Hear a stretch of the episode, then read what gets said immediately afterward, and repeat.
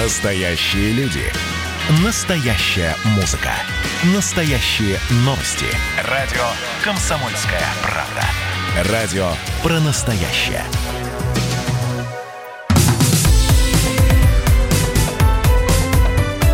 Как дела, Россия?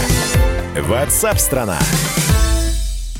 Вы слушаете радио «Комсомольская правда». Антон Челышев у микрофона. Говорим на главные темы дня сегодняшнего и э, всей уходящей недели. Безусловно, на повестке дня в первую очередь события в Хабаровске, где завершилась очередная несогласованная акция протеста. Сегодняшняя была 15-й по счету. По официальным данным мэрии Хабаровска, в шествии в поддержку арестованного экс-губернатора края Сергея Фургала приняли участие около 6,5 тысяч человек. Сейчас в Хабаровске 8 вечера, и в эти минуты должна была начаться очередная вечерняя акция протеста.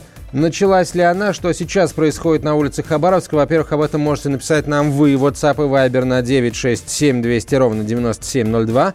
967 200 ровно 9702. Или звоните в прямой эфир по телефону 8 800 200 ровно 9702, чтобы ответить на вопрос, во-первых, что сейчас происходит в Хабаровске, а во-вторых, какие, если вы житель Хабаровского края, расскажите нам, пожалуйста, о том, э, каких действий вы ждете сейчас от э, в Рио главы региона Михаила Дегтярева. На прямую связь со студией выходит корреспондент «Комсомольской правды» в Хабаровске Борис Кокурин. Борис, добрый вечер. А что сейчас происходит в Хабаровске? Вышли ли люди на анонсированную вечернюю акцию протеста? Добрый день. А, или вечер, да, у нас получается. Люди вышли, но пока их не так много, как планировалось. Пять минут девятого в Хабаровске. По определенным оценкам, ну, тысяча, тысячи полторы пока. Но подходит все больше и больше.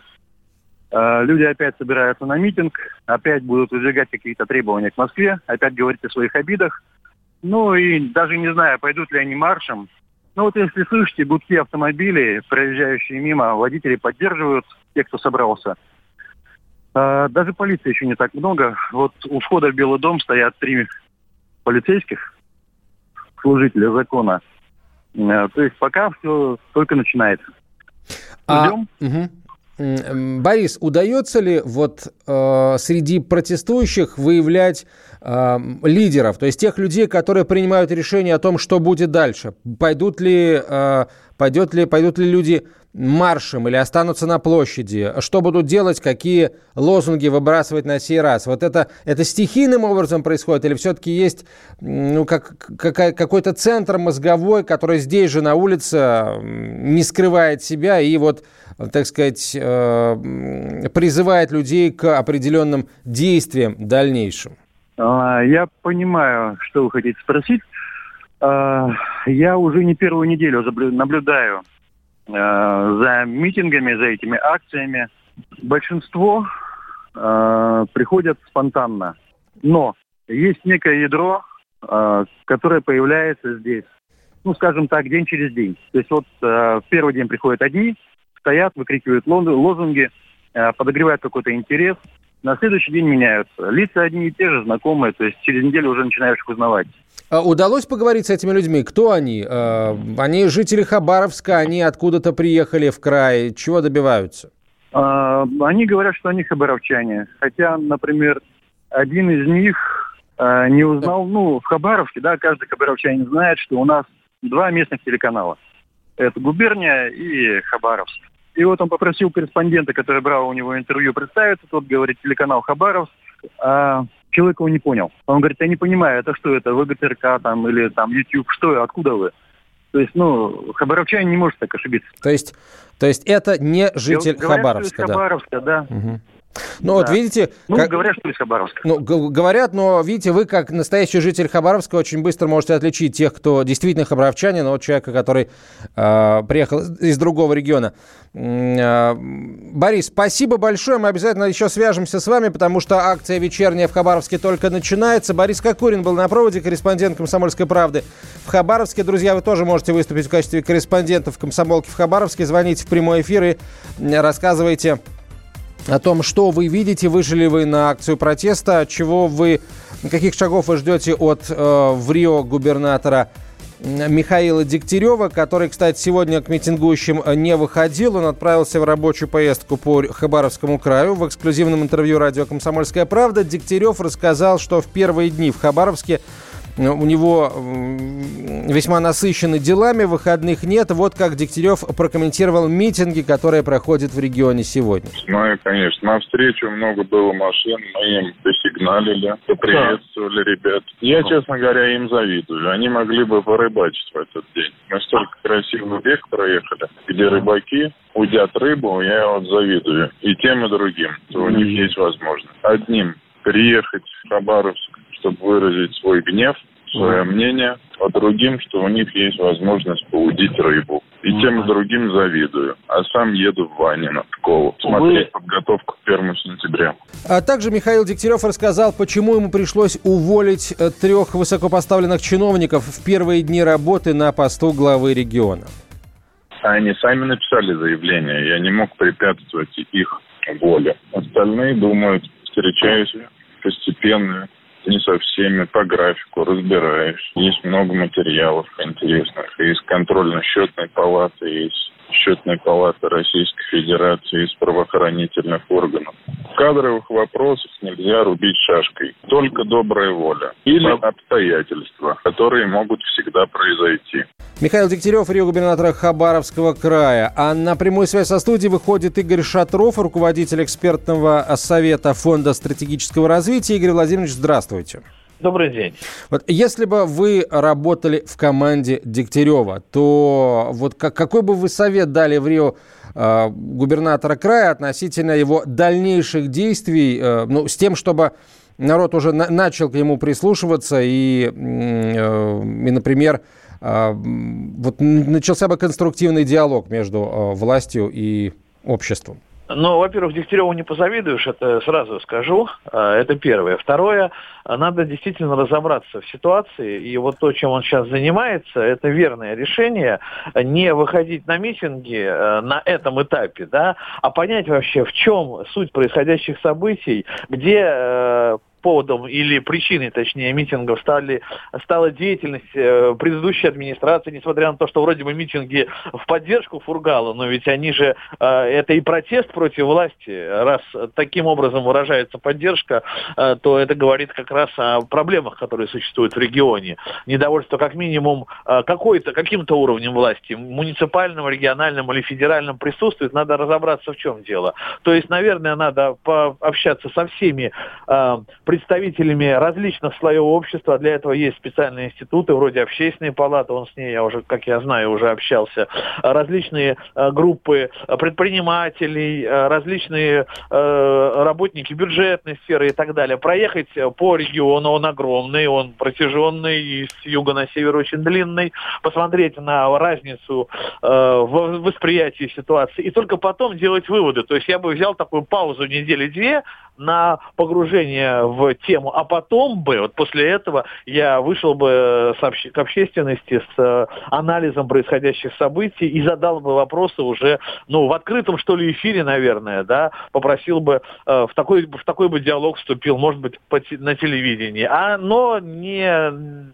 разговор на митингах сейчас не может быть конструктивным. Игорь Владимирович, спасибо большое. На связи со студией был руководитель экспертного совета Фонда стратегического развития Игорь Шатров. Мы прервемся сейчас на несколько минут на короткую рекламу, после чего продолжим этот разговор. Э, ваше сообщение WhatsApp и Viber присылайте на 967 200 ровно 9702, 967 200 ровно 9702 или звоните в прямой эфир по телефону 8 800 200 ровно 9702. В первую очередь хотелось бы услышать жителей Хабаровского края, города Хабаровска и Дальнего Востока в целом. Меня зовут Антон Челышев, вы слушаете радио «Комсомольская правда». Это прямой эфир. Мы продолжим через несколько минут с главными темами э, этого дня и уходящей недели.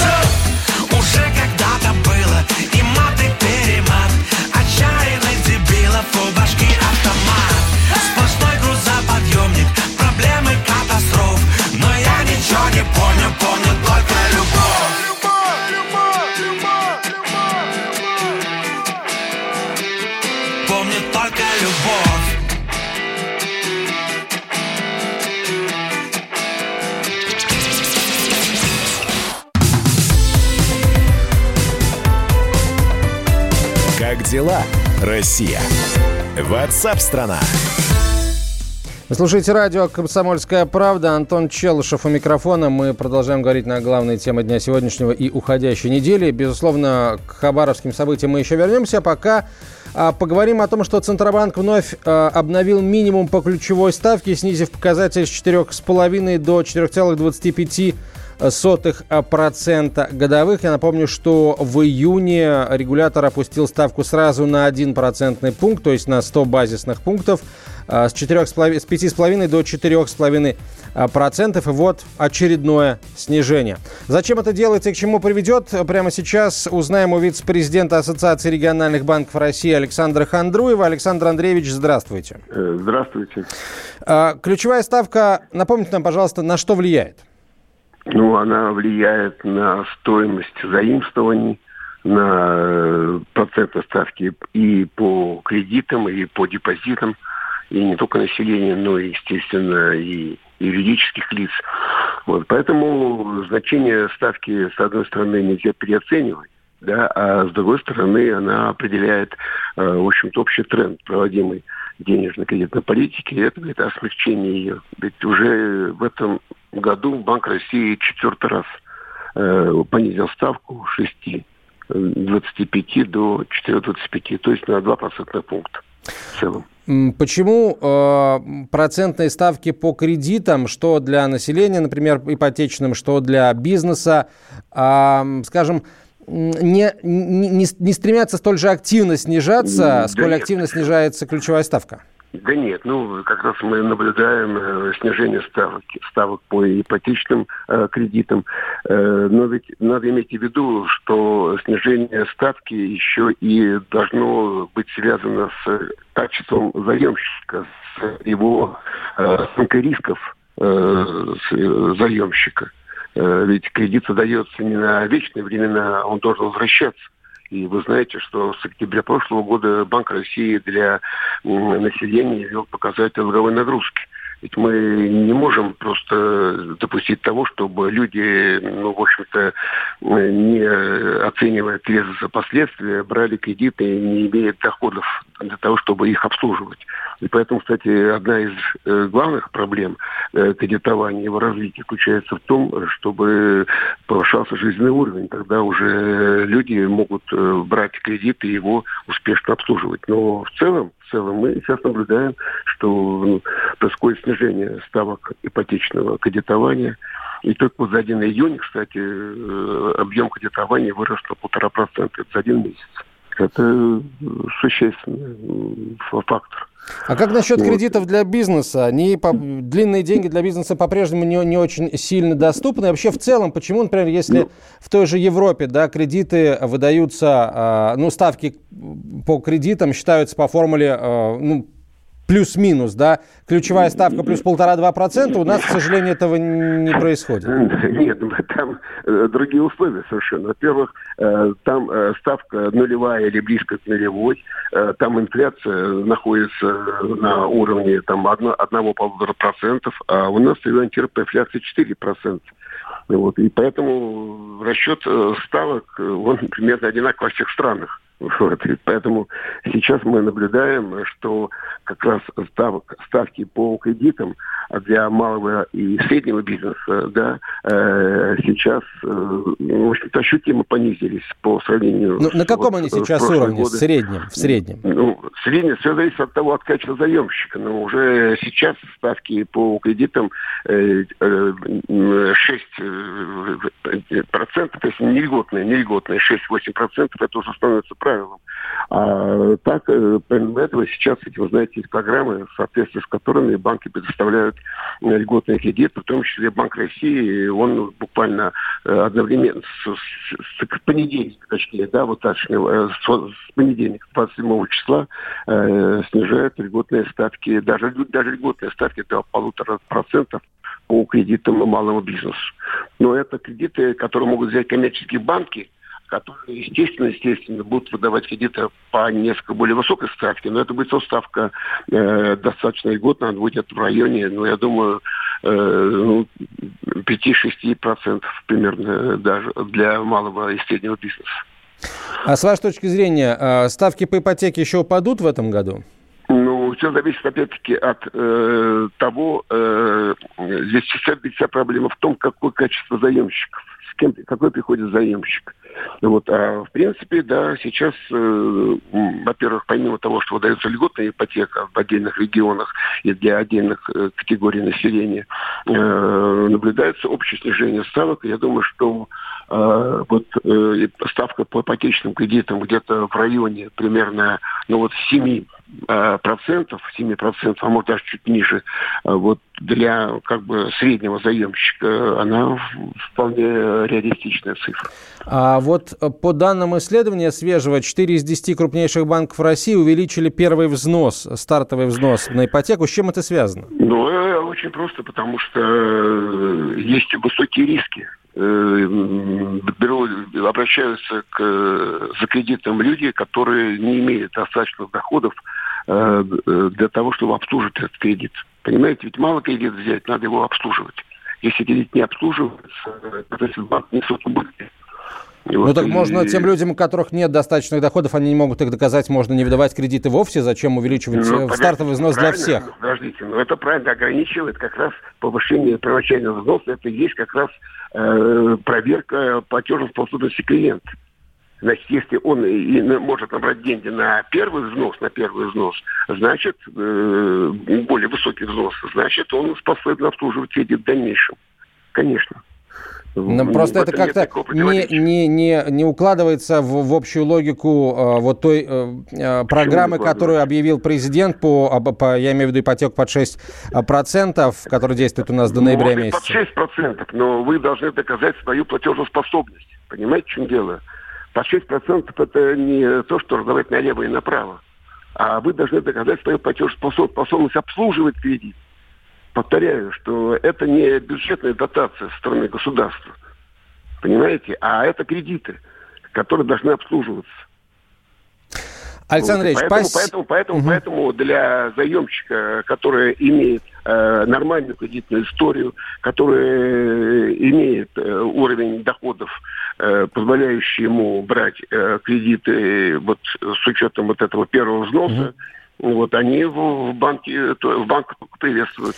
Спасибо. Спасибо, Александр Ильич. Александр Хандруев был на связи со студией, вице-президент Ассоциации региональных банков России. Еще одна Э, тема экономическая. Правительство одобрило выделение средств на выплаты безработным, сообщает сайт Кабинета министров. Деньги из правительственного резервного фонда выделят Роструду.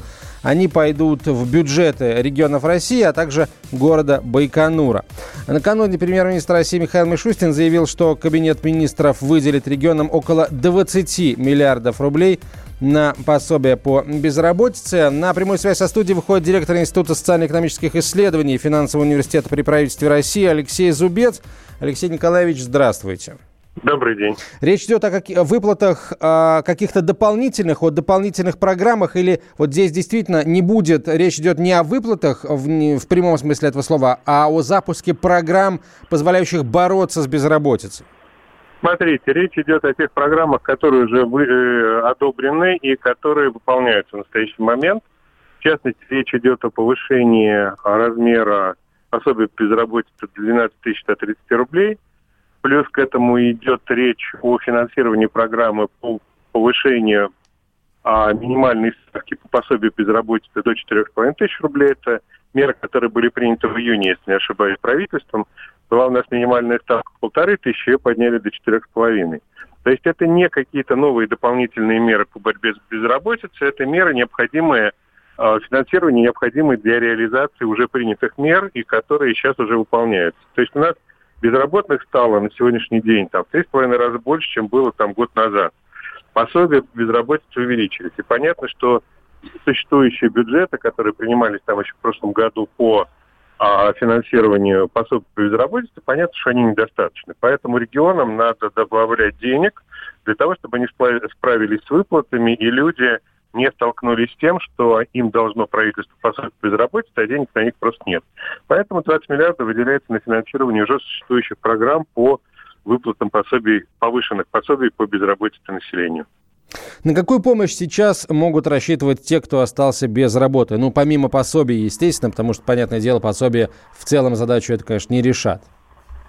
Ну, смотрите, у нас главное э, средство борьбы с безработицей – это то, что она перестала расти. То есть у нас, когда бизнес начал перезапускаться, а началось открытие бизнеса вот э, в июне, в конце мая, в начале июня, там по разным регионам по-разному, а вот э, а, появился спрос на ту рабочую силу, которая потеряла работу там в апреле, там, мае при закрытии бизнеса. Поэтому на сегодняшний день а безработица в России перестала расти, есть ощущение, что к осени этого года, к началу зимы, может быть, безработица выйдет на нормальный уровень, э, там, который у нас существовал в начале этого года, а просто за счет э, перезапуска экономики и за счет появления новых рабочих мест. У нас, с одной стороны, идет процесс э, увольнений, он начался mm-hmm. в июне, из-за того, что но э, при открытии бизнеса стала возможность, появилась возможность увольнять людей. До этого, когда бизнес был закрыт, уволить человека было невозможно, ну, технически чисто с одной стороны. То есть дву, э, процесс идет с двух сторон. С одной стороны, увольняют э, предприниматели увольняют работника, потому что сейчас можно. С другой стороны, бизнес, который начал работать, берет их на работу обратно. Продолжим после короткой рекламы.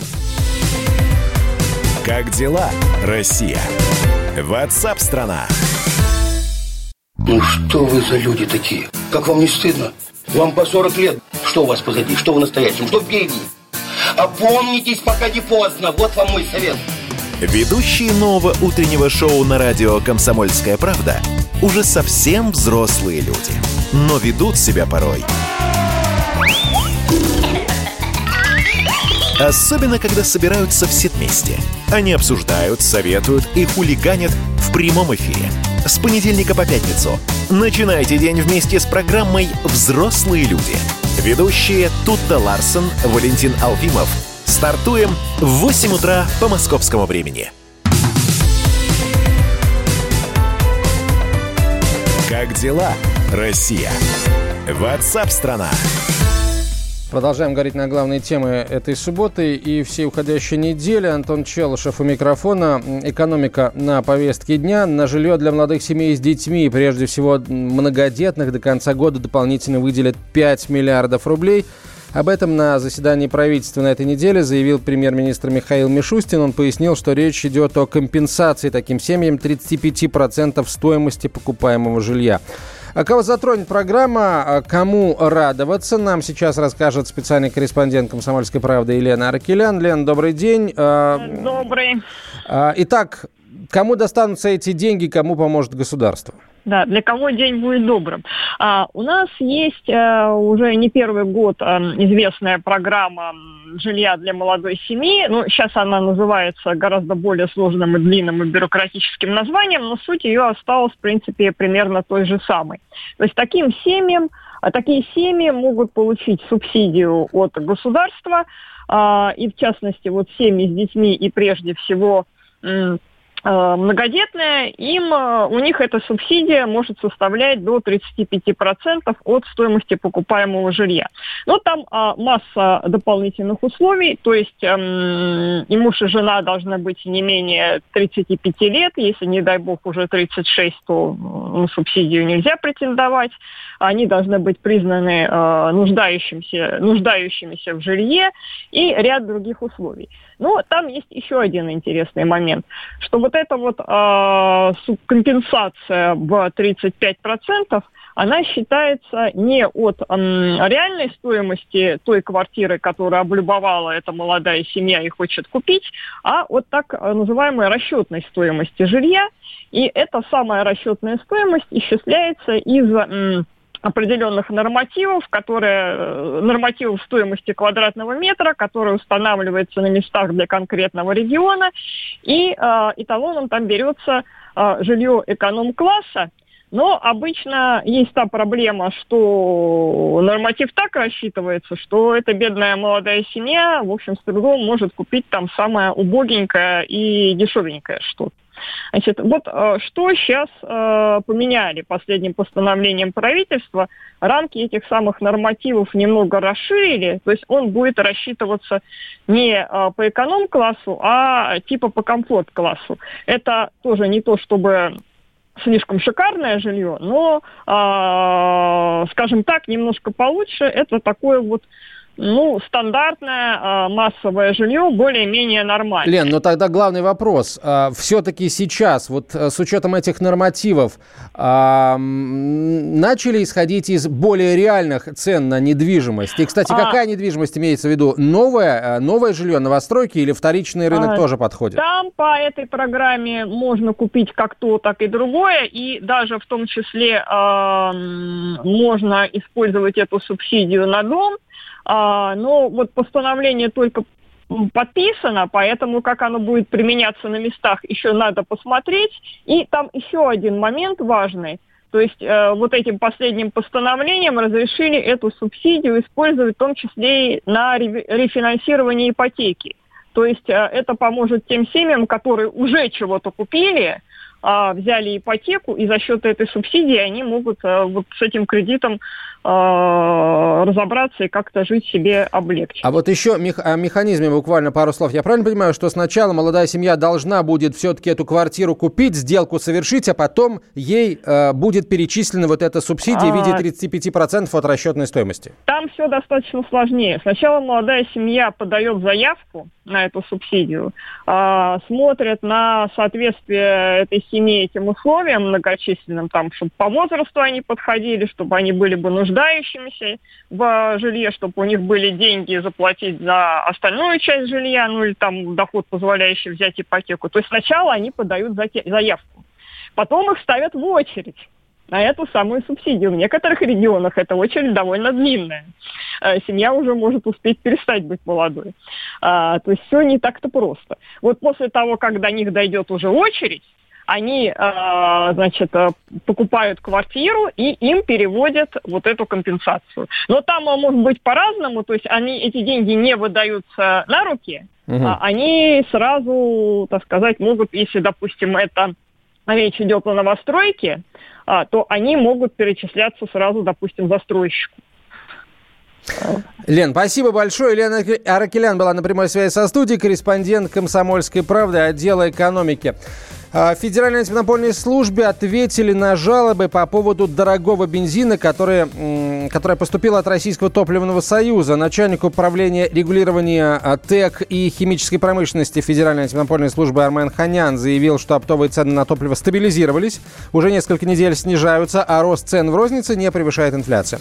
А ранее топливный союз пожаловался на рост мелкооптовых цен на бензин, из-за которого владельцы независимых АЗС были, были вынуждены устанавливать ценник на своих заправках выше выше, чем на заправках у крупных производителей. В результате независимой заправки, на которые в России приходится 60% всех АЗС, оказались в проигрышном положении по отношению к крупным конкурентам и, соответственно, лишаются своих клиентов. А, на прямой связи со студией член Комитета по энергетической стратегии и развитию топливно-энергетического комплекса Торгово-промышленной палаты России а, Рустам Танкаев. Рустам Уланович, здравствуйте. Да, добрый день. То есть, учитывая суть ответа представителя ФАС, Получается, что, э, в общем, статус-кво не поменяется. А, в независимом, владельцам независимых а, а, АЗС дали понять, что все в пределах правил, никто эти правила антимонопольные не нарушает. Правильно? Корень зла совсем не в этом. Корень зла состоит в том, что у нас, с одной стороны, цены на бензин розничные регулируются административным путем, а с другой стороны налоги на бензин э, абсолютно неконтролируемо растут. Доля налогов в цене бензина сейчас составляет 70%. Э, вот у нас любят часто говорить, цены на нефть там выросли, а цены на бензин э, остались прежними или наоборот. Цены наоборот, на цены на нефть очень... падают, да, цена на бензин либо да, не меняется, либо растет. Это потому, что цена нефти в цене бензина ничтожна. Самая главная доля э, цены – это налоги. И налоги устанавливает правительство. Таким образом, у нас получилась ситуация, когда у нас оптовые цены стали выше розничных. И, конечно, это не дает возможности работать владельцам малых АЗС, потому что они не могут датировать свой бизнес. Они вынуждены ставить цены розничные выше цен оптовых. То есть они должны продавать дороже, чем купили. Понятно. Очевидная совершенно вещь. И э, единственный путь, который может позволить это как-то решить, это снизить налоги те налоги, которые у нас действуют с 1 января 2019 года, невозможны для бензинового рынка. У нас какие-то компенсационные механизмы придумывают, еще что-то. Не надо ничего придумывать, надо просто отрегулировать налоговое бремя. Рустам Уланович, спасибо большое. Рустам Танкаев был на прямой связи со студией, член Комитета по энергетической стратегии и развитию топливно-энергетического комплекса Торгово-промышленной палаты Российской Федерации. Сейчас прервемся на несколько минут. В 14.05 продолжим разговор на главные темы этой субботы и всей уходящей недели. Оставайтесь с нами.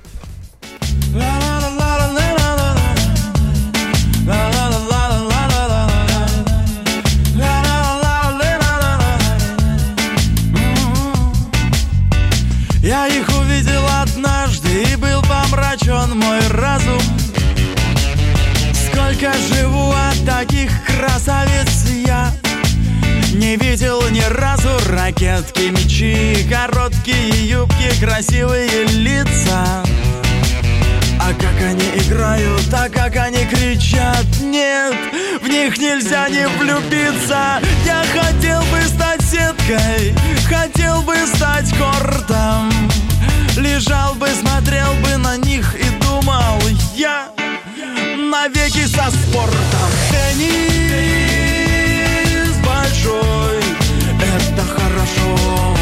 Теннис большой, это хорошо. Теннис большой, это хорошо. Теннис большой. Сафина Дементьева, Шарапова, Мыскина Кузнецова Движения невесомы. И если посмотришь, и если заглянешь в их ясные очи Ты тоже захочешь, ты тоже захочешь. Ты тоже захочешь Теннис большой. Это хорошо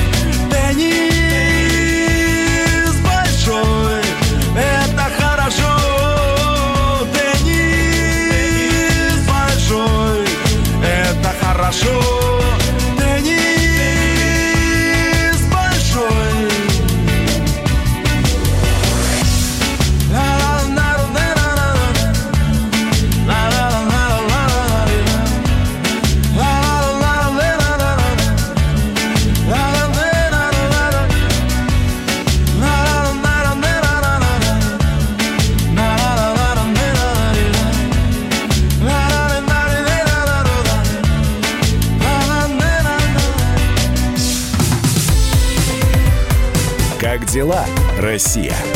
Ватсап-страна! страна